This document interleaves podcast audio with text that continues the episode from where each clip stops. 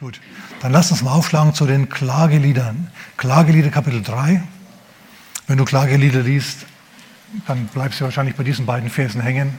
Die anderen Verse, die interessieren dich nicht so sehr, weil das sind so ziemlich die einzigen erbaulichen ähm, Verse. Klagelieder Kapitel 3, mal Vers 22 und 23. Und ich lese die mal vor. Ja, heißt es los. Die Gnadenerweise des Herrn sind nicht zu Ende. Das Ja, sein Erbarmen hört nicht auf. Es ist jeden Morgen neu. Groß ist seine Treue. Sag mal mit mir, die Gnadenerweise Gottes sind nicht zu Ende. Und seine, sein Erbarmen ist neu jeden Morgen. Dreh dich mal zu deinem Nachbarn und sag jeden Morgen. Jeden Morgen. Weißt du, das war bis zu einer Zeit geschrieben worden. Ist zu einer Zeit geschrieben worden, als das Land Juda, das Königreich Juda, Israel, Juda und so große, große Schwierigkeiten hatte. Nebukadnezar war dabei, es zu zerstören. Die waren dabei, in die 70-jährige babylonische Gefangenschaft zu gehen. Also ganz, ganz schwierige Situation in, in, äh, im Land. Schwierige Situation im Land. Kommt einem irgendwo ein bisschen bekannt vor. Schwierige, schwierige Situation. Und jetzt gehen wir mal zu Jeremia Kapitel 18. Jeremia 18. Dort steht was Hochinteressantes und mit dem möchte ich heute mal anfangen. Gott sagt zu Jeremia in den ersten Versen, geh mal runter ins Haus des Töpfers. Jeremia Kapitel 18. Gleich ab Vers 1. Und er geht jetzt also ins Haus des Töpfers runter, denn dort wird der Herr zu ihm sprechen. Und er kommt also an und er setzt sich hin und schaut dem Töpfer zu Töpfer, vielleicht willst du was, Jeremia? Nö, schau nur zu. Und er denkt sich, oh, oh, weil wenn Propheten zuschauen, schau. So eine Sache. Propheten haben dann ja was zu sagen. Propheten sind ja immer die, die der Regierung sagen, was sie machen sollen, beziehungsweise was sie falsch machen. Na, auf die Art und Weise machen sie sich immer beliebt. Das ist so eine Sache, das muss man mögen. Gehört aber zu den Aufgaben dazu. Nicht nur, sondern gehört dazu. Okay, also was passiert? Der, der, Töpfer, der hatte gerade ein Objekt auf der Töpferscheibe. Es ging rund. Übrigens meine Botschaft heute Morgen, die heißt, wenn es rund geht. Wenn es rund geht. Könnte ja sein, dass es bei dir rund geht, ja, wer weiß. Okay, also der ist jetzt hier, Jeremia schaut zu, wie der Töpfer töpfert. Und der Töpfer töpfert. Und es das heißt, als er dann ein bisschen getöpfert hat, missriet, Vers 4, missriet der Topf in der Hand des Töpfers. Und er klatscht alles zusammen und fängt von vorne an. Und Gott sagt jetzt zu Jeremia, kann ich nicht dasselbe mit euch machen? Mit euch als Land, als Gesellschaft und mit euch als Personen, als Individuen. Also zunächst einmal, lasst uns das von vorne anfangen. Der Töpfer ist Gott. Und es geht rund. Weißt du, dass, dass, dass sich doch Gott was dabei gedacht hat, als er dieses Gleichnis hier gebracht hat? Denn es geht wirklich rund. Hast du schon mal gemerkt, dass die Welt sich dreht? Die Welt dreht sich, dann dreht sich die Welt um die Sonne, die, der Mond dreht sich um die Erde, alles dreht sich, alles ist, es geht rund. Sag mal, es geht rund. Okay, das ist also normal, wenn es rund geht. Es ist wichtig, dass wir das festhalten. Es ist normal, wenn es rund geht. Es ist nichts Besonderes, wenn es rund geht bei dir. Hat einen tiefen Sinn natürlich. Und schau, Gott nimmt jetzt also Ton her. Ton ist Ton ist nicht Dreck, nicht Erde. Aber, aber du musst den Ton aus der Erde holen, du musst den Ton aus dem Dreck holen. Schau, du als Christ, du bist auch vom, vom Herrn geholt worden, aus dem Dreck rausgeholt worden. Ja? Dann hat er dich genommen und hat dich auf die Töpferscheibe geklatscht. Warum hat er dich genommen? Warum hat er nicht die Erde um dich herum benutzt? Weil die Erde sich dafür nicht hergibt, was daraus zu machen. Humus zum Beispiel, probieren wir Humus zu töpfern. Viel Spaß, es gibt eine Sauerei, das Zeug fliegt von der, von der Scheibe und das war's dann. Warum? Weil Humus einfach zu krümelig ist. Es verflüchtigt sich. Oder ein Stein. Kein vernünftiger Töpfer geht her und legt einen Stein, das ist mal ein schöner Stein, er legt dann auf die Töpferscheibe und fängt hier an, mit dem Fuß zu pumpen. Ihr wisst schon, es geht runter, aber du siehst nicht, was die Ursache ist, weil das im Untergrund passiert. Wenn Gott hier also anfängt, die Scheibe drehen zu lassen, dann weißt du auch nicht genau, was jetzt hier los. Du weißt nur, es dreht sich. Aber ich sage dir, der Fuß Gottes ist schuld daran, dass es rund geht, dass es sich bewegt. Okay? okay. Aber kein Töpfer, der sagt dann, ja, das ist ein schöner Stein, den Töpfer, aus dem töpfe ich mir hier ein Gefäß. Der ist nicht so blöd. Warum? Weil ein Stein natürlich viel zu hart ist. Du brauchst was Biegsames. Und dann fängt der Herr an, was zu töpfern mit dem Biegsamen, mit dem Ton. Also, wenn du hier heute Morgen sitzt, dann behaupte ich, du bist nicht Humus, du bist kein Stein, sondern du bist formbar in der Hand Gottes. Okay, du bist aus dem Dreck herausgeholt. Wer ist aus dem Dreck herausgeholt worden bei uns hier? Okay, also ich bin aus dem Dreck herausgeholt worden, allen Ernstes. Ehrlich, wirklich, war nicht gut. Ne? Vorher-Nachher-Erlebnis, dramatisch. Also nicht nur von der Haarlänge, sondern überhaupt. Ja. Mai, mai, mai, mai. Okay, gut. Und dann fängt der Herr an zu töpfern. Er fängt an, dich zu entwickeln, was aus dir zu machen. Und dann drückt er dich ein bisschen in die Richtung und oben in die Richtung. Ja, und so, so eierst du da rum und so geht es hin und her. Und der Herr, der macht aus dir etwas, der gibt deinem Leben Form, der gibt dem ganzen Land Form und Gestalt, der versucht es zu entwickeln. Schau, dass, dass das gute Gesetze erlassen werden oder dass du auf gute Regeln, gute Überzeugungen kommst. Ja, dass du zum Schluss einen guten Arbeitsplatz hast, die richtige Person findest, die dir heiratest, Halleluja. Dann auch knuddelige Kinder kriegst und alle diese Dinge. Daran ist, ist dem Herrn gelegen. Und, und er, er töpfert also und er macht, er formt dein Leben. Es geht zwar dauernd rund, aber zum Schluss kommt was dabei raus. Aber, aber das, das, das, das Gefäß missriet in der Hand des Töpfers. Plötzlich fängt diese Gesellschaft an, sich Gesetze zu geben, die nicht mehr im Interesse und im Einklang mit, den, mit dem Interesse Gottes sind oder mit, dem, mit den Geboten Gottes ist. Der Herr merkt, das geht ein bisschen daneben hier. Ist machen wir da jetzt? Dann versucht er das natürlich auszugleichen als Töpfer. Aber ich sage dir mal eins, wenn er merkte, das geht überhaupt nicht mehr, das ist jetzt widerspenstig, das ist zu hart, zu, zu Dings, zu sonst was, das ist nicht mehr biegsam genug, weißt du, was er dann macht? Dann nimmt er dieses Gefäß, das er bisher geformt hat, klatscht es zusammen und dann fängt er wieder von vorne an. Diesmal in die andere Richtung. Ja, gibt dem Ganzen wieder, wieder eine Form, wie er das will. Er gibt dem Ganzen eine Form, wie er das will. Ohne dass du danach hilfst. Du bist für dich verantwortlich und nicht für alle anderen. Wenn du sagst, ja, aber passt doch mal zu, die haben jetzt Gesetze erlassen in unserem Land, die sind dermaßen strangulativ. Ja, wenn man in Bayern nach 22 Uhr noch auf der Straße ist und vor fünf, dann kostet das 500 Euro. Das ist noch gar nichts. In Baden-Württemberg kann es bis zu 25.000 kosten. Und er sagt, ja, aber das ist ja, das ist ja, das ist ja restriktiv, das, das engt einen ja ein. Und sagt, ja, das ist richtig. Fühlt sich nicht so gut an. Ne? Was macht man da jetzt am besten? dagegen demonstrieren und so weiter. Ähm, ich sehe jetzt nicht, dass hier der Topf angefangen hat zu protestieren, sondern das war Gott, hör mal, der dem Topf, den er da geformt hat, den Töpfer, dem, der, der dem Ganzen eine neue Form gegeben hat. Ganz ohne Hilfe des Tons. Schau, warum sage ich das? Weil ich nicht möchte, dass du als, als regierungsgläubiger obrigkeitshöriger Mensch bekannt wirst oder als regierungskritischer Mensch, als Rebello. Und jeder von uns hat da seine eigene Tendenz. Also der eine sagt bloß keine Schwierigkeiten, wir machen alles mit, wir machen alles mit. Was wir denken, das sagen wir niemandem, aber nach außen hin machen wir alles mit. Und der andere sagt, mit mir nicht, ich, ja, ich bin frei, gib mir Freiheit oder Tod. Frei nach Paul Revere, 1776. Wer kennt Paul Revere? Ich frage jetzt nicht. Das ist eine Figur der, der amerikanischen Revolution. Gib mir Freiheit oder Tod. Ja? Und die haben ja dann gewonnen in seiner Zeit mit ihrer Revolution. So, da gibt es also das eine Lager, das sagt, wir müssen alles machen, was die sagen, die haben recht, die haben recht. Und die andere sagen, nein, die spinnen. Schau, ich will mir damit jetzt heute Morgen nicht unbedingt aus, aufhalten. Das ist jetzt nicht mein Thema. Ich will nur Folgendes. Ich möchte nicht, dass du dafür bekannt wirst, dass du der Antiprophet bist, der der Regierung, nie, der, der Regierung bedingungslos vertraut und nicht denkt, dass sie vielleicht doch ein bisschen in die eigene Tasche wirtschaften könnten oder so. Andererseits möchte ich auch nicht, dass du bekannt bist als der Rebello, ja, der immer nur die Rebellenfaust hochhält. Ja, ihr begegnet euch auf der Straße, Faust hoch und geht aneinander vorbei. So wie das die Sozialisten gemacht haben vor 120, 150 Jahren. Leute, du und ich, wir sind Christen. Sein Name ist über uns genannt. Und wofür wir bekannt sein sollen, ist Jesus. Okay? Nicht einerseits unser Regierungsfanatizismus und andererseits auch nicht unsere Rebellion dagegen. Pass mal auf. Viele der Regeln, die da aufgestellt worden sind, die sind echt gut. Ich weiß nicht, ob du das mitbekommen hast, aber als sie angefangen haben mit Kontaktbeschränkungen und so weiter, letztes Jahr, um diese Zeit ungefähr, äh, schon, im März seiner Zeit, da ist tatsächlich die Grippewelle letzten Jahres abgestürzt. Zum Schluss gab es da keine Grippewelle mehr, nichts mehr.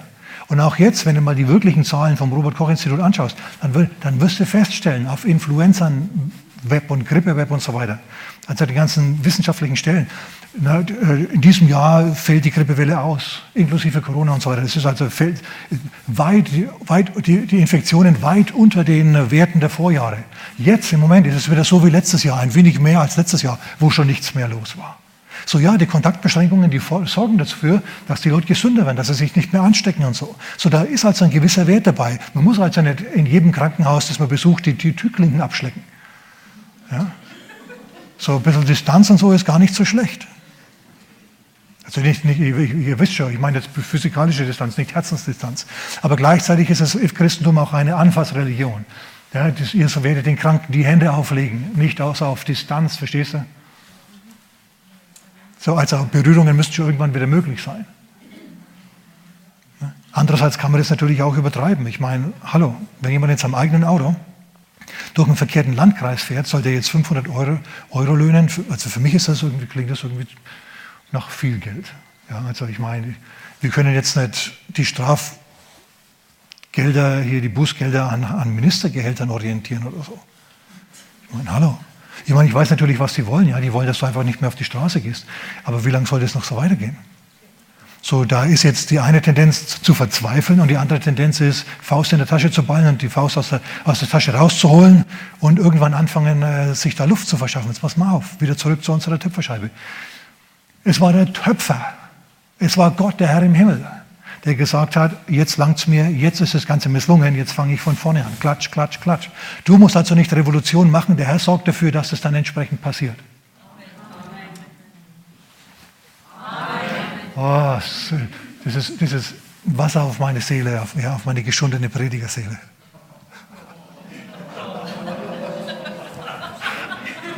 Ich nehme das wieder zurück, ja, weil Mitleid ist das Letzte, was wir brauchen.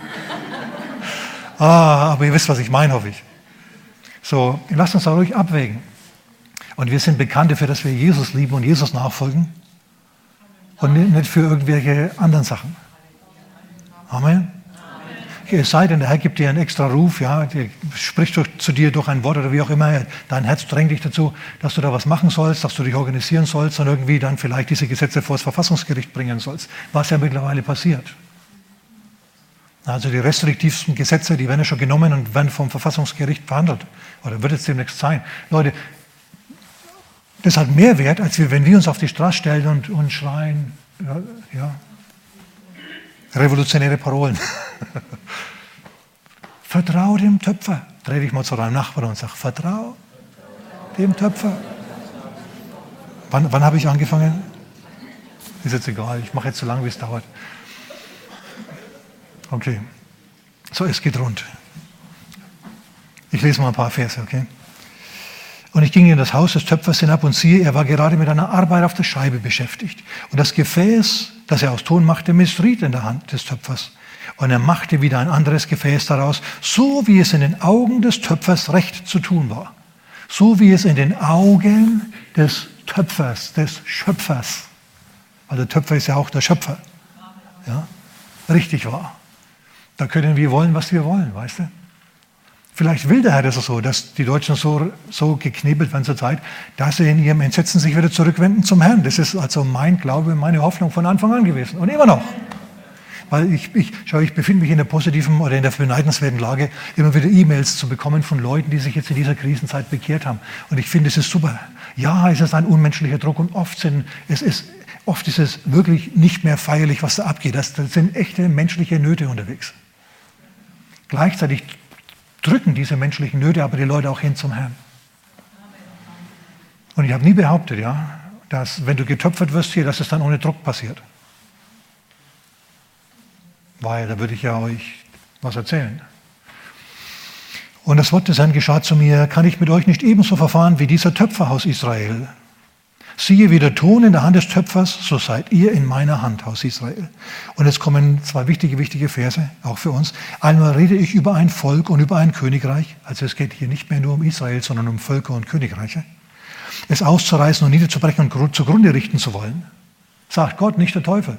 Wenn Gott sagt, hey, jetzt ist Schluss mit diesen Leuten, die sind mal zu weit abgefahren, dann kannst du machen, was du willst. Dann kannst du protestieren, so viel wie du willst. Zum Schluss wird es alles nichts bringen. Hast du mich gehört? Wenn der Herr sagt, jetzt ist Schluss, jetzt kommt was Neues, dann ist Schluss und es kommt was Neues. Amen. Aber so weit sind wir noch nicht. Geht weiter. Einmal rede ich über ein Volk und ein Königreich, es auszureißen und nieder, niederzubrechen und zugrunde richten zu wollen. Kehrt aber jenes Volk, über das ich geredet habe, von seiner Bosheit um. Lasse ich mich des Unheils gereuen, das ich ihm zu tun gedachte. Der Herr merkt, ah ja, jetzt, jetzt drehen sie sich hin, jetzt bekehren sie sich, jetzt wird's was mit ihnen, sie schwenken wieder um auf meine Linie. Sie, ich ich drücke sie in Form mit meinen fünf Fingern. Was sind die fünf Finger Gottes? Die Apostel, Propheten, Evangelisten, Hirten und Lehrer. ja, an der Hand Gottes, am Leib Christi. Der Haupt ist in den Wolken, das ist Jesus, aber wir sind hier unten und wir formen hier mit. So, ich werde das jetzt nicht weiter ausführen. Auf jeden Fall, der Herr merkt, wie das, wie das Material und das an den Händen nachgibt und sich der Form anpasst, die er möchte, die er möchte. Und dann sagt er, ja gut, wir machen weiter. Wir klatschen es jetzt nicht zusammen und fangen ganz von vorne an, sondern wir, wir arbeiten da jetzt weiter. Die Töpferscheibe dreht sich und es geht rund, es geht rund, es geht rund. Es geht rund. Und dann geht es weiter. Er sagt, wenn ich über ein anderes Volk, ein anderes Mal, Vers 9 jetzt, ein anderes Mal rede ich über ein Volk und über ein Königreich, es zu bauen und pflanzen zu wollen. Also das Volk ist eine Gesellschaft und ein Königreich ist der politische Rahmen dieser Gesellschaft. Wenn ich, ein Volk, wenn ich über ein Volk und über ein Königreich rede, es zu bauen und pflanzen zu wollen, also ich gebe denen positive Weissagungen, ich sage ihnen, es wird was mit euch. Tut es aber, was in meinen Augen böse ist, indem es auf meine Stimme nicht hört, so lasse ich mich des Guten gereuen, das ich ihm zu erweisen zugesagt habe. So auch wenn du positive Weissagungen bekommen hast von Gott und wenn du in der Bibel positive ähm, Verheißungen lesen tust, und die sind ja alle Ja und Amen in Christus Jesus. Amen. Amen. Ja? Alle Verheißungen sind Ja und Amen in Christus Jesus. Steht bei den Korinthern, Kapitel 1, Vers 20. Das ist alles wahr, das ist alles gut und der Herr kann dich segnen wollen und er will dich auch segnen. Das ist ja, das ist, das, wir wissen es. Aber gleichzeitig kann es dann sein, wenn du dich wegwendest von ihm, wenn du anfängst, Kompromisse zu machen. Wenn du zum Beispiel die Mutter deiner Kinder nicht mehr heiratest, weil das heute alle so machen. Und du, und du bist Christ, ja. Dann kann der Herr sagen, hey, das ist nicht mehr vorbildlich, das ist, das ist anders, das ist nicht so gut. Und dann fangen sie an, zu betrügen und dies und das und jenes zu machen und nicht mehr den zehn Geboten entsprechend zu halten oder der Nächstenliebe gemäß zu leben, dann sagt der Herr, ja gut, egal was ich alles Gutes über die gesprochen habe, ich werde da nicht weitermachen. Er klatscht zusammen und er fängt mit etwas Neuem an. Also, dass, dass sie zusammengeklatscht werden, ist stressig. Hoffnung gibt, dass was Neues entstehen soll, dass es wieder von vorne losgeht. Sag mal mit mir, notfalls geht es wieder von vorne los.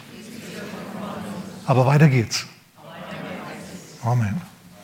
So, der Herr macht das wirklich. Ich habe zwei Beispiele gefunden, die auch noch nebeneinander stehen. Und zwar in, äh, im zweiten Könige Kapitel 2. Welche Verse waren es? Schau schnell. 19 bis 24. Da geht es um den Propheten Elisa der hat gerade den Mantel des Propheten Elia übernommen. Elia ist entrückt worden in den Himmel. Und jetzt ist Elisa da und das Land braucht einen vollmächtigen geistlichen Leiter, einen, der das Ohr Gottes hat, einen, der betet und es passiert was. ist es Elisa. Bis jetzt hat er noch nichts groß gemacht. Und er kommt nach Jericho. Elisa, Vers 19. Und Jericho ist die verfluchte Stadt. Woher wissen wir das? Weil wir Josua Kapitel 6 gelesen haben. Dort haben die Mauern vor Jericho gebebt, wenn ihr euch erinnert. Und dann sind sie zusammengestürzt. Warum? Weil Gott diese Stadt verflucht hat. Das war die, die Festung Kanaans, hat er preisgegeben. Die verfluchte Stadt. Und Gott hat gesagt, da soll keiner mehr wohnen. Und wenn dort wieder einer hinzieht, dann wird ihm das den ersten und den letzten Sohn kosten. Und genauso ist es auch passiert. Irgendein Doldi, Sinn hat diese Stadt neu aufgebaut, Jericho. Obwohl Gott gesagt hat, soll man nicht machen. Er hat es trotzdem gemacht. Er hat es besser gewusst als Gott. Hat ihn seinen Erstgeborenen gekostet, als er die Stadt begonnen hat, und seinen Letztgeborenen, als er den Schlussstein gesetzt hat. Es hat ihm was gekostet. Aber die Leute waren jetzt anders als früher. Da waren jetzt keine Kanaaniter mehr. Da waren jetzt keine götzendienerischen Kanaaniter mehr, sondern da waren jetzt Menschen, die nach Gott gesucht haben und die haben sich um Hilfe zum Propheten gewendet. Hey, du, kannst dich, du kannst dich an schlechtere Leute wenden als an den Mann Gottes um Rat. Ja, Mann Gottes, äh, die Stadtlage ist gut, siehst du ja, aber, aber, Stadt ist verflucht, Quelle ist verflucht, das Wasser ist so schlecht, das macht Fehlgeburten bei Mensch und Tier. Mach was, bet für uns.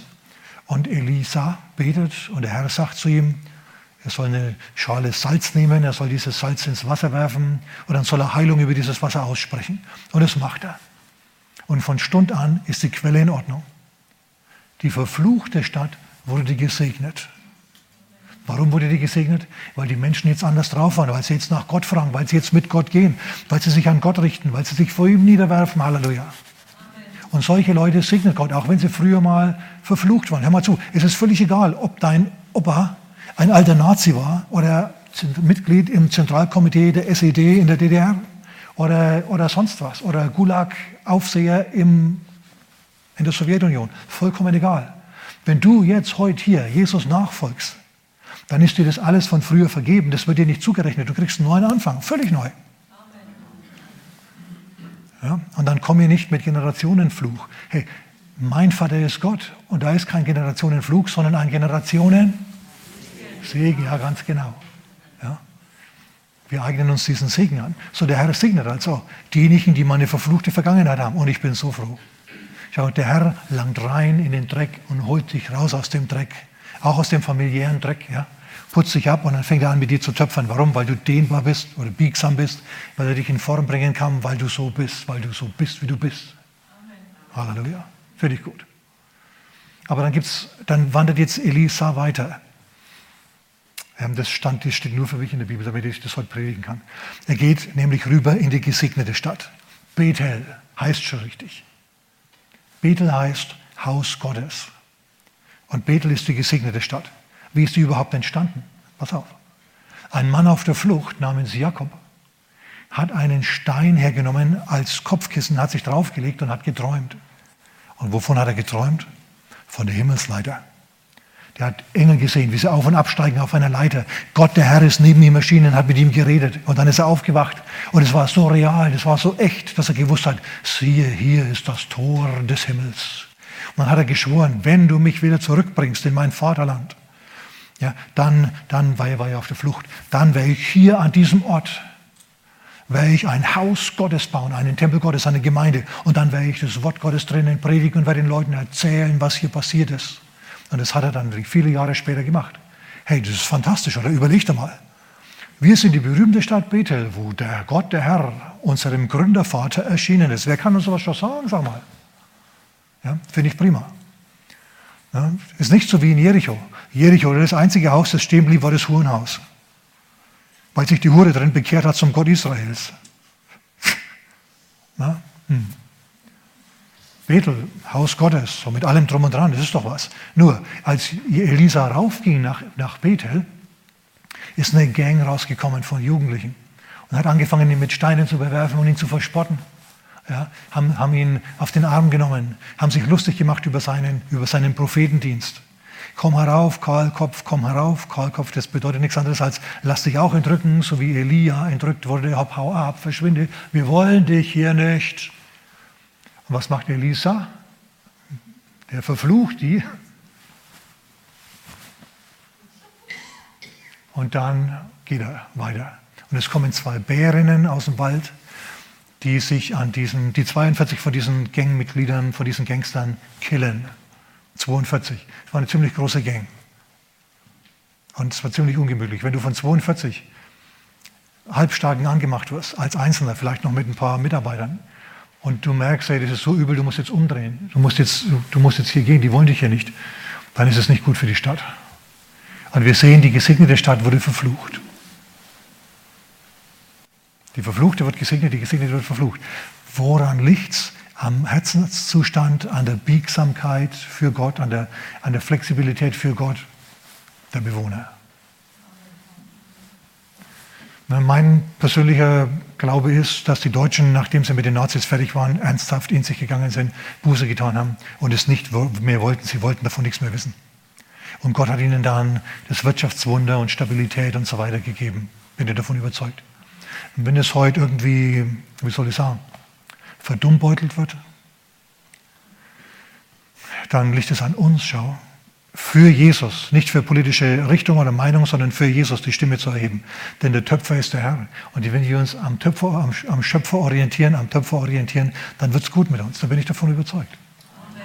Ja? Wie sagst wie orientiere ich mich da jetzt? Ja, gut, dass du gefragt hast.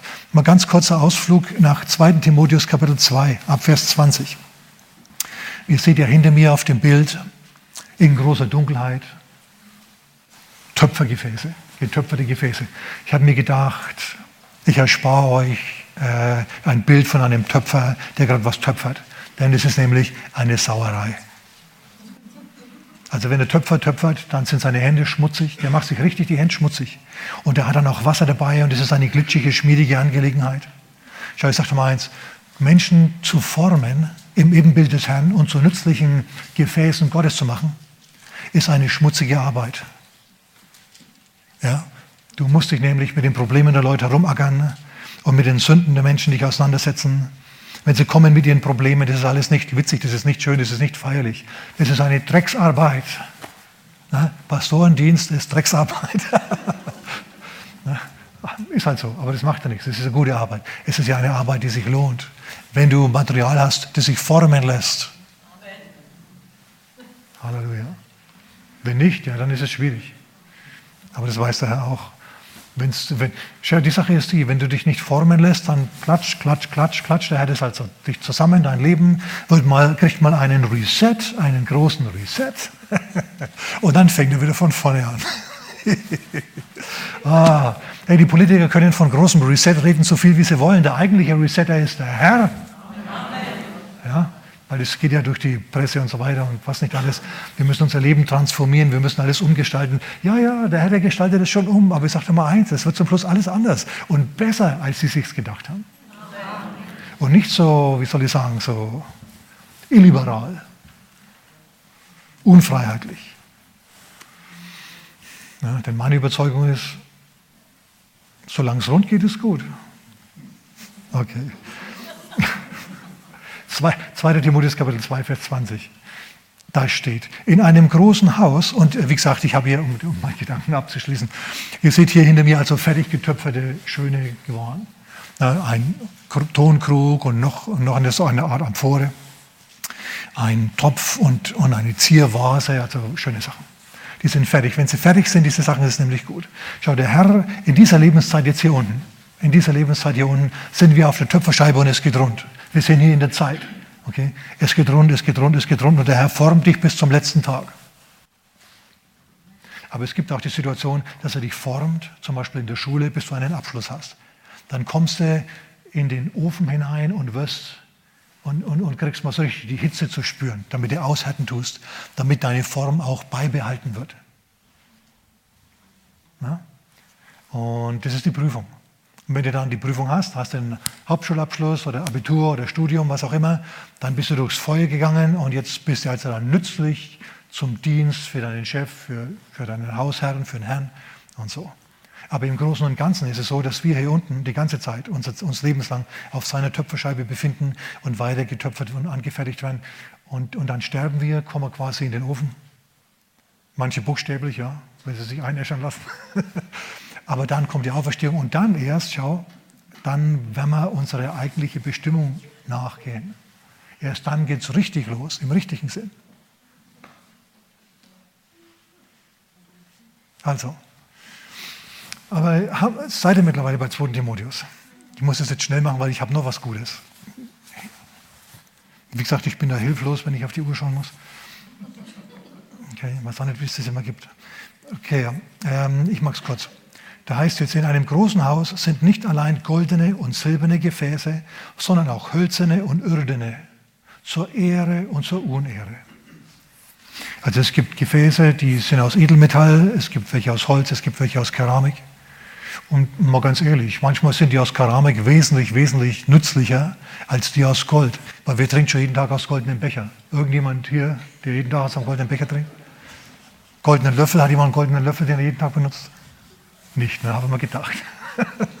Natürlich. Wozu schon her, wenn du gerade irgendwie ein dringendes Bedürfnis hast, wozu, da pfeifst du auf jeden Goldpokal. Ja?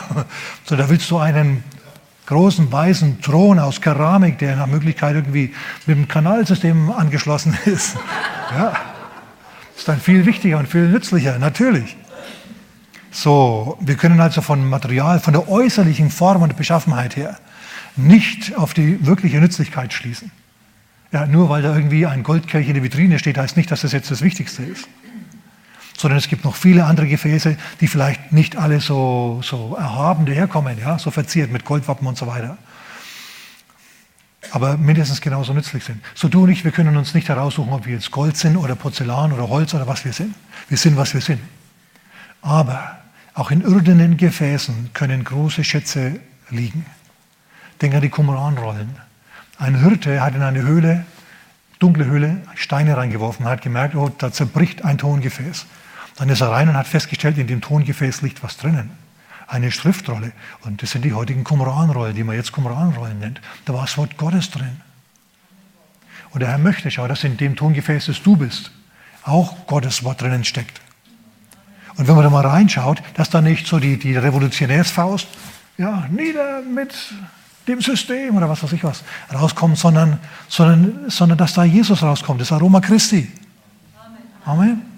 Viel wichtiger, viel dauerhafter. Okay, Paulus sagt jetzt also, es gibt solche und solche Gefäße und es gibt solche zur Ehre und solche zur Unehre. Und den Goldpokal, den wienest du vielleicht einmal im Jahr, aber deine Toilette, die putzt du wahrscheinlich jeden, jede Woche. Hoffe ich. Wenn ich mal zu Besuch komme zu dir, ja wäre es natürlich gut, wenn es so wäre. Egal jetzt. Mann, ey. So, es gibt welche zur Ehre und welche zur Unehre. Die gehören alle, die sind alle im Haus. Auch die, diejenigen mit Unehre, die gehören immer noch irgendwie zum Haushalt dazu. Die zeigt man halt jetzt nicht vor, ja, das ist dann die Drecksarbeit, ihr wisst schon. Aber es gibt auch solche nützliche zur Ehre. Wer wäre gerne ein Gefäß zur Ehre? Zwei oder drei? Ernst, echt? Habe ich echt meine Arbeit noch vor mir. Nein, ich hoffe, dass es ein paar mehr sind und ich euch nur nicht sehe wegen, der, wegen hellen, des hellen Lichtes hier, hier oben. Okay, gut. Ähm, wie, jetzt geht es weiter, Vers, Vers 21. Wenn jemand sich von diesen reinigt, wird er ein Gefäß zur Ehre sein, geheiligt und nützlich zum, dem Hausherrn zu jedem guten Werk bereitet. Wenn jemand sich von diesen reinigt, du musst halt ein wenig mitarbeiten. Ja, du arbeitest mit, dann reinigst, dich, reinigst du dich und dann kann der Herr dich benutzen. Und dann ist es egal, ob du jetzt zum Präsidenten eingeladen wirst, du wirst da nicht überkandidelt, sondern du kannst im nächsten Moment dann den Putzlappen dir schnappen und in der Gemeinde Toiletten putzen. Also habe ich schon gemacht. Ich war mal im Präsidentenpalast in Burundi, in Afrika, in Bujumbura, das ehemalige Usambara, wo die Pfeilchen herkommen. Ja, dort, wir haben dort Versammlungen gemacht in Bujumbura und das hat sich rumgesprochen und dann hat eben die Frau des Präsidenten darum gebeten, dass wir, dass wir mal in den, in den Präsidentenpalast hochfahren. Das haben wir dann gemacht, ja, hoch über der Stadt, oben droben, mit Hubschrauberlandeplatz und allem drum und dran, so im Bauhausstil erbaut, ja. Und da waren wir dann und haben uns also sehr staatsmännisch unterhalten mit den Leuten. Ja. Und dann fahre ich wieder heim, fliege wieder hierher und, und dann kann es sein, dass ich dann wieder hier aus irgendeinem Grund äh, die Toiletten putze oder Staubsaugen tue, ja weil das halt gerade notwendig ist. Ist alles schon passiert, sowas.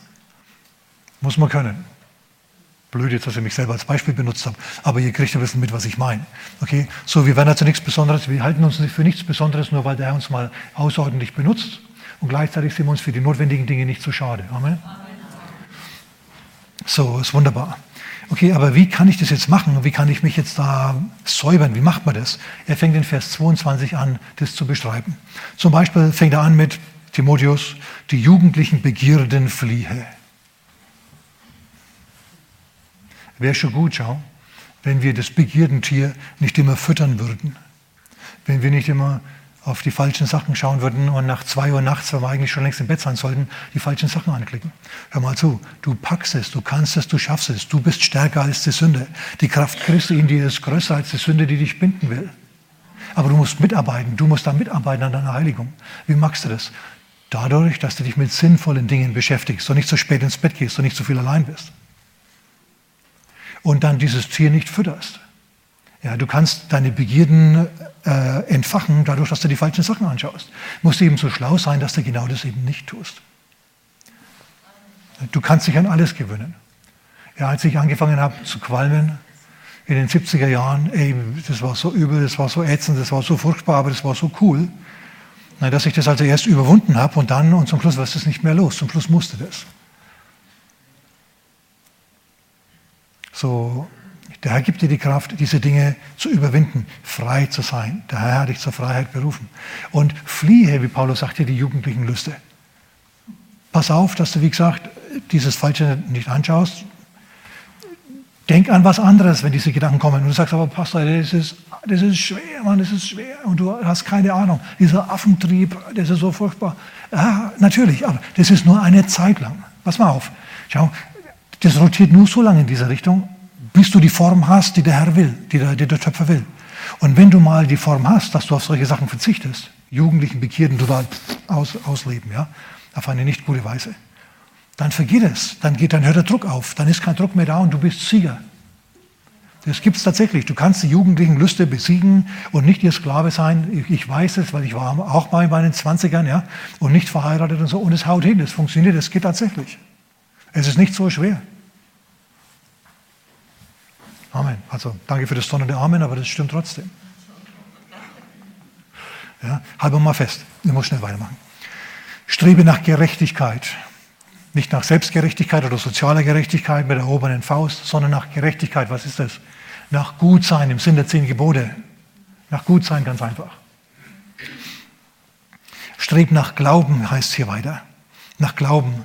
Schau, du, du stärkst und nährst deinen Glauben dadurch, dass du das, deine Nase immer wieder ins Wort Gottes setzt, äh, steckst, ganz klar, und dass du Botschaften anhörst, die, hör mal, den Geist des Glaubens transportieren. Das machen nämlich nicht alle. Du kannst Prediger hören, die dermaßen gesetzlich sind und du wirst zum Schluss kleinkariert, kleinlich, hast ein schlechtes Gewissen, wenn du dich mal freust, hinterfragst deine Freude sofort, oh, war das jetzt in Ordnung? Ja, war das jetzt richtig? Hey, du, du musst in den, in den Geist des Glaubens hineinkommen ruhen im Herrn, den großen Sabbat Gottes für dich annehmen, in den du eintrittst, wenn du Jesus in dein Leben einlädst. Du ruhst dann von deinen eigenen Werken. Du bist dann nämlich angenommen von Gott. Durch, durch Jesus bist du angenommen, ja? Okay, weiter. Also, was ich meine, ist die positive Grundstimmung des Neuen Testaments aufnehmen. Ja, aber Pastor, die schmeißen Steine nach mir. Ja, aber pass auf, der Herr schmeißt nicht mit Steinen nach dir, sondern er schmeißt mit Segen nach dir. Deswegen kann Paulus sagen, 2. Korinther Kapitel 2, Vers 14, eine meiner absoluten Lieblingsschriftstellen, Gott führt uns alle Zeit im Triumphzug umher in Christus Jesus. Ja, er läuft dauernd zu, er betet und, er, und er, er hat Siege und er läuft dauernd zu im Jubel herum und ab und zu kommt ein Stein an, zieht den Kopf ein. Schau, bei Paulus war das auch so. Paulus ist in die Stadt gegangen oder Paulus selber Paulus war auf der Töpferscheibe Gottes. Damals hieß er noch Saulus. Und Gott hat versucht, ihn zu entwickeln. Er hat dazu gut Bibel gelernt. Er hat, hat, er hat das Wort Gottes aufgenommen wie kaum ein anderer. Und das war wunderbar. Aber dann ist er religiös geworden. Selbstgerecht, kleinlich, gesetzlich, kleinkariert, verdammend, verdammend. Und hat sich in eine falsche Richtung entwickelt. Hat Gott ihn genommen, hat ihn wieder zusammengeklatscht und hat von vorne angefangen mit ihm und hat aus dem Verfolger nach einem totalen Zusammenbruch seiner Existenz einen Apostel geformt, nach und nach. Seid ihr noch da? Und wenn das mit Paulus passiert, dann kann es sein, dass er mit uns sowas auch ab und zu macht. Da kannst du dann drüber stehen, kannst sagen, hey, das ist in Ordnung, es geht weiter, es geht weiter, es geht weiterhin rund. Und wenn es mal rund geht, dann, bist, dann ärgerst du dich nicht, sondern du weißt, du bist auf der Töpferscheibe Gottes. Und dann ist Paulus, nachdem er den Auftrag bekommen hat, in eine Stadt gegangen. Gott hat ihn benutzt, um dort eine Gemeinde zu formen aus den Leuten dort. Und dann haben sie ihn so sehr geprügelt und verjagt und mit Steinen beworfen, dass er davonlaufen musste. Aber Gott hat es nicht gestört, er hat einfach weiter getöpfert und, und Paulus ist woanders hingegangen und hat dort wieder weitergemacht. So ging es die ganze Zeit. Und er hat sich nicht damit beschäftigt, gedanklich ständig damit beschäftigt, wie schlecht und wie schlimm das war. In, in Thessalonik können sie mich nicht leiden, aus Damaskus musste ich fliehen und dort haben sie mich gesteinigt und hier, so war der nicht drauf. Sondern er hat gemeint, der Herr führt mich alle Zeit im Triumphzug umher. Da, da, da, da, da.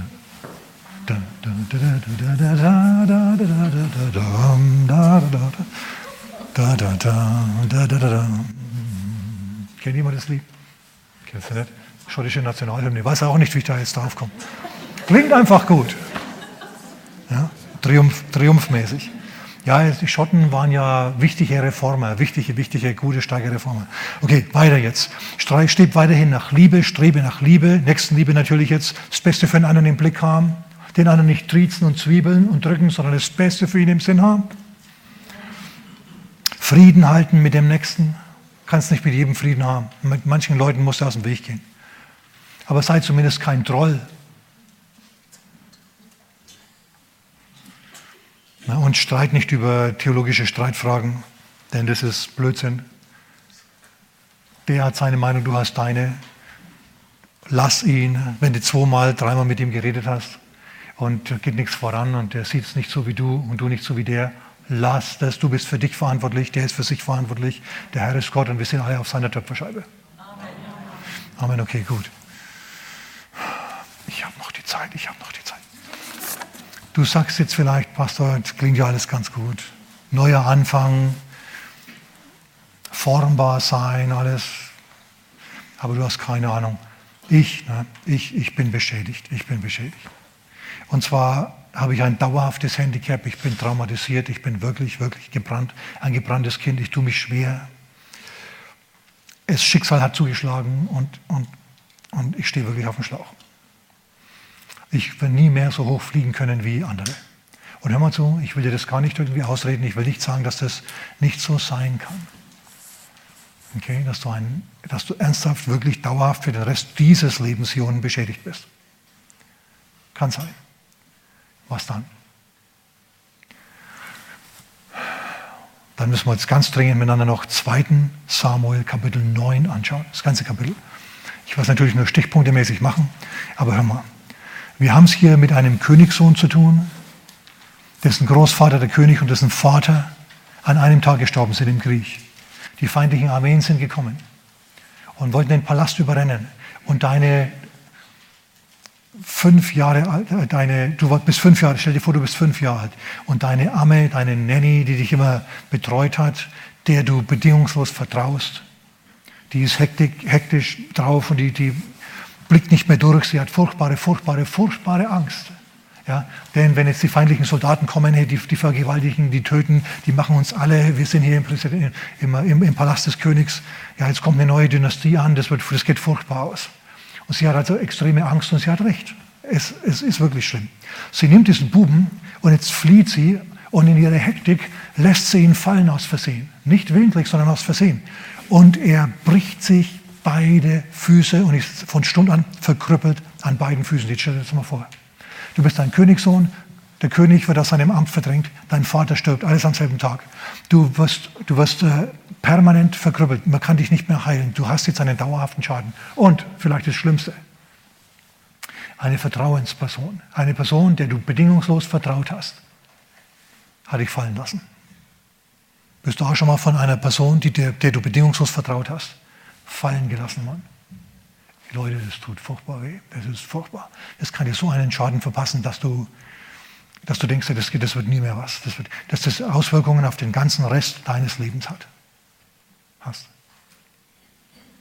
Ja, Leute, heiraten erst teuer.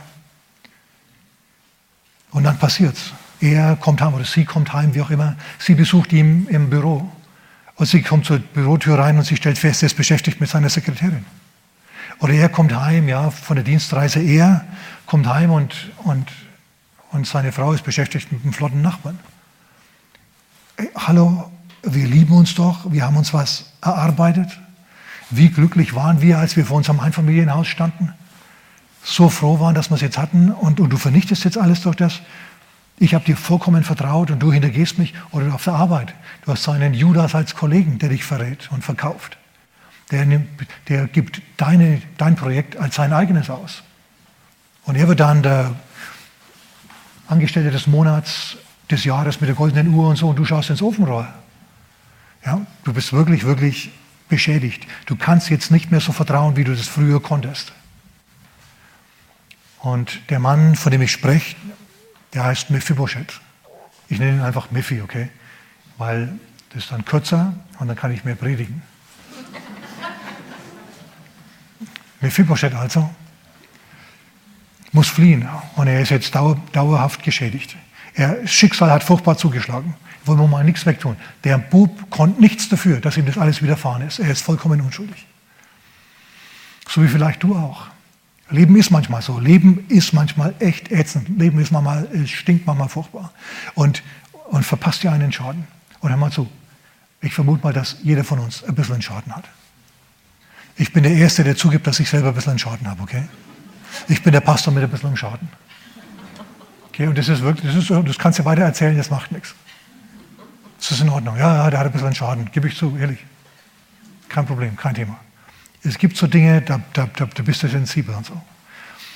Was nun? Was macht dieser Mephibosheth? Schau, der hat Vater, Großvater, Königtum, Besitztum, er musste ja fliehen, hat alles verloren und körperlich ist er auch noch verstümmelt. Und jetzt, wo wir uns wieder treffen, das ist alles in Kapitel 4 passiert, 2. Samuel Kapitel 4. Wir sind jetzt in Kapitel 9, fünf Kapitel weiter, zehn Jahre, 15 Jahre später.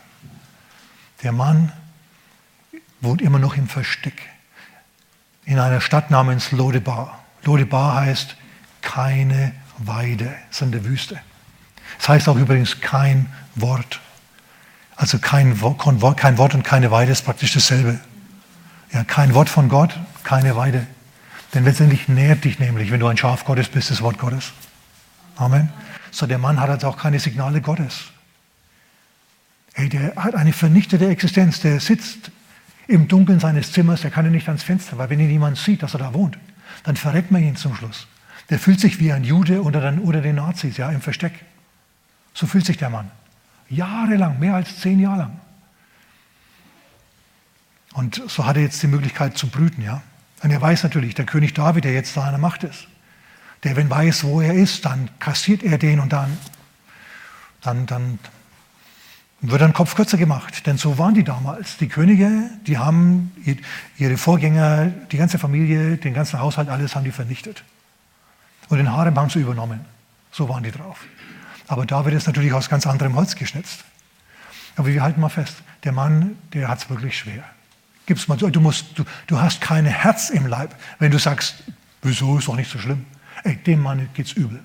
Stimmen wir da überein. Und der ist noch jung, der ist nicht uralt und sagt, naja, ich habe mein Leben gelebt. Hey, der ist da gerade mal 15, 20 Jahre alt. Furchtbare Situation. Und jetzt blenden wir um, wir sind im, wir sind im, im, im Thronsaal Davids. Und David überlegt sich, Mensch, ich habe diesen Bund mit Jonathan. Jonathan war mein geliebter Bruder, war mein Blutsbruder. Die waren nämlich Blutsbrüder. Das, der Sohn Sauls, Jonathan, und David waren, waren eng befreundet. Die haben sich geliebt als Brüder und sie waren Blutsbrüder. Wie Winnetou und Old Ja, unzertrennlich. Mein Bruder. So waren die drauf. Spitze. Also super. Da geht dann das Herz auf. Mm, ja, da hörst du, da, im Hinterkopf hörst du da die Winnetou-Musik. Du denkst dir, so schön, so schön.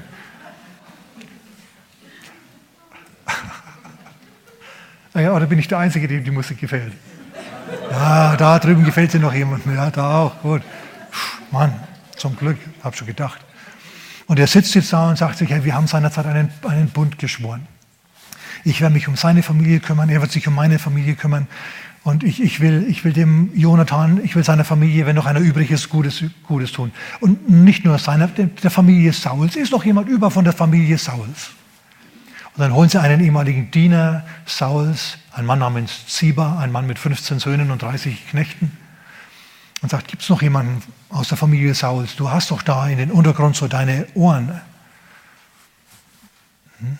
Gibt es da noch einen? damit ich Gnade an ihm erweise, um Jonathans Willen. Um Jonathans Willen kriegt, kriegt die Mephibosheth jetzt Gnade, weiß aber noch nichts davon. Vielleicht sitzt, hörst du mich heute Morgen auch und weißt nicht davon, dass gerade der Herr im Himmel sitzt und sagt, gibt es noch jemanden, der, der, der sich zu Jesus zählt, hier unten auf der Erde, der schwer beschädigt ist, dass wir ihn segnen. Schau, David hat, wird jetzt gleich Mephibosheth segnen um Jonathans Willen und seines Bundes mit Jonathan willen. Gott wird dich segnen, um seines Bundes mit Jesu, Jesus, um Jesu willen, also dem, weil er einen Bund mit Jesus hat. Der Vater hat einen Bund mit, mit dem Sohn. Hallo? Und du bist in Christus, du gehörst zu Jesus, du zählst dich zu ihm. Deswegen will Gott dich segnen. Das ist unverdiente Gunst. Das ist genauso wie Mephibosheth gleich nichts dafür kann, dass er gesegnet wird vom König.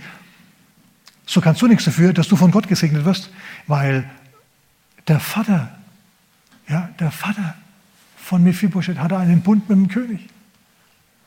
Und genauso hat Jesus einen Bund mit seinem Vater, mit Gott.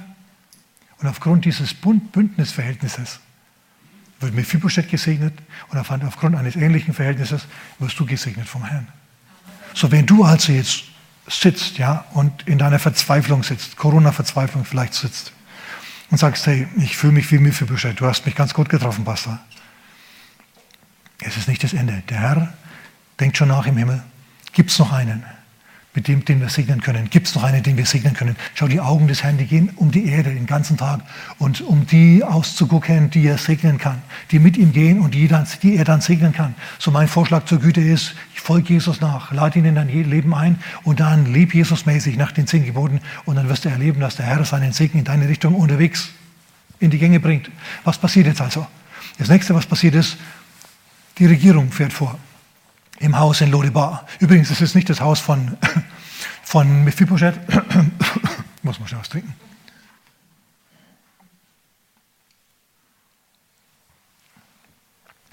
Es ist das Haus eines Fremden. Er hat da nur Unterschlupf gefunden, wie die Anne Frank seinerzeit in dem Haus. So muss er sich verstecken. Aber jetzt plötzlich kommt die Polizei vorgefahren und eine Regierungslimousine. Und sie fragen, wohnt hier der Mephibosheth? Und was willst du sagen? Ja, ja, weil flüchten kann er ja nicht. Ja, der wohnt hier. Mitkommen. Dann kommt er mit und er wird mit in den, in den Thronsaal gebracht. Keiner von den Beamten sagt groß was. Und dort kommt also jetzt Mephibosheth rein mit seinen Krücken. Er geht in den Thronsaal, die, die, die, die Krücken, die hallen auf dem Boden, ja, Marmorboden des Thronsaals. König steht da haben auf dem, vom Thron auf, alle Höflinge um ihn herum. Und Mephibosheth wirft seine Krücken weg und wirft sich vom König nieder. Und David sagt, Mephibosheth, dein Diener, Herr. Und dann macht er das Gesicht wieder zum Boden. Steh auf. Ich will dich segnen um deines Vaters Jonathan willen. Ich will dir Gunst erweisen und ich will dir alle Felder deines Vaters Sauls zurückgeben. Und du sollst unter die Königssöhne dich setzen und wie einer der Königssöhne adoptiert werden hier wie einer der Königssöhne sein und an meiner Tafel jeden Tag essen. Ich mache dich zu einem Königssohn, Mephibosheth. Ich mache dich zu einem Königssohn. Steh auf, komm. Und er rappelt sich hoch und er sagt dann, was, wer bin ich? Ein toter Hund, dass mein Herr, der König, so mit mir redet. Schau, was hat denn für ein Selbstbild? Der hat königliches Blut in sich und sieht sich selber wie einen toten Hund. Der muss erst, David muss erst gut zureden, dem Mann, der da vor ihm auf dem Boden liegt. Er redet ihm gut zu, hey, ich werde dich sehen, schau, wenn du auf dem Boden liegst, stell dir vor, dass ich jetzt David bin, als, als Mund Gottes sozusagen, und dir sage, hey, ich richte dich wieder auf. Du kriegst wieder einen Job. Und nicht nur das, du kriegst nachher auch Mitarbeiter. Dieser Ziba, der wird nämlich der Mitarbeiter. Denn die Sache ist, Mephibosheth, der kann ja selber keinen Bauer machen. Er ist ja behindert. Ja, es geht ja nicht so mit ihm, wie mit anderen Leuten. Aber er kriegt jetzt Mitarbeiter, hör mal, er kriegt Mitarbeiter, die seine Schwächen ausgleichen. Und der Herr hat auch Mitarbeiter für dich, die deine Schwächen ausgleichen. Du hast eine Behinderung, Behinderung in einem bestimmten Punkt. Der Herr gibt dir jemanden zur Seite, der deine Behinderung ausgleicht. Und du dann die seine. Und du dann die seine. Sag mal jemand Amen. Ja, wir sind nicht nur am Empfangen die ganze Zeit, sondern auch am. Ja, danke. Ja, für die Predigerseele, wenn die Leute von selber drauf kommen. Halleluja. So ist es. Nicht anders. Er gibt ihm Mitarbeiter. Schau, ich auch, ich bin ja auch ein bisschen behindert in dem Sinn jetzt hier. Ich kann zum Beispiel hier nur hier vorne stehen und predigen, aber für den Sound sorgen und die Kameras bedienen und so, das müssen andere machen. Okay, ist gut. Und wir arbeiten da zusammen, die decken meine Behinderung ab und helfen mir und, und dann kriegen wieder andere das in die Hand und schneiden das dann und, und so und, und laden es hoch. Ist dann alles ziemlich auch dieselbe Person. ja, aber wir haben sie, preis dem Herrn, sehr gut. Und und auf die Art und Weise erreichen wir dann miteinander Tausende von Leuten auf der ganzen Welt. Ist es gut oder ist es gut? Ich finde es fantastisch, ich finde es sehr gut. Ja, so arbeiten wir da zusammen und wir bringen Frucht. Oder wenn Mephibosheth, ich komme jetzt zum Ende, Mephibosheth, der taut auf. Und wenn er dann so am Tisch des Königs sitzt, unter den anderen Königssöhnen, das sieht aus wie einer von ihnen, man merkt ihm nicht an, dass bei ihm was anderes ist. Man kann unter den Tisch ja nicht schauen, schau. Man sieht überhaupt nicht, dass er behindert ist. Und der Herr, der sorgt auch dafür, dass man nicht sieht, wo dein Schaden ist und dass dein Schaden dich nicht beeinträchtigt. Dein Schaden, sagt der Herr zu dir heute Morgen, soll dich nicht beeinträchtigen. Ja, ich werde dich hochheben und werde dich tragen. Und ja, der Schaden kann in dieser Lebenszeit nicht ausgebügelt werden. Aber ich werde es so machen, dass du nicht drunter leidest. Und Mephibosheth blüht auf. Er blüht auf und er wird fruchtbar und setzt ein Söhnchen namens Micha in die Welt. Ja, er gründet Familie, es kommt zu was und es wird wunderbar. Ich könnte jetzt noch andere Sachen auch sagen, wie der Diener dann den Mephibosheth verleumdet hat und wie der König Saul, der Gottgesalbte, aus dem Amt verdrängt wurde. Bei denen ging es also auch nach dem Segen noch ordentlich rund. Aber der Herr hat es dann alles wieder so hingedeichselt und hingetöpfert, dass zum Schluss David wieder, im, wieder auf dem Thron ankam nach der Rebellion durch Absalom und dass Mephibosheth wieder in der Gunst des Königs war. Führt jetzt zu weit. Amen. Amen. Halleluja. Lass uns mal die Augen zumachen. Sag mal mit mir, Herr Jesus, du siehst meine Situation. Komm in mein Leben. Ich vertraue mich dir an und ich vertraue mich deiner Töpferscheibe an. Herr, ich sage ja zu dem Druck in meinem Leben, der mich formt. Und ich empfange das aus deiner Hand, Herr. Denn ich weiß, du meinst es gut und zum Schluss bin ich ein nützliches Gefäß in deinem Haus. Amen. Halleluja.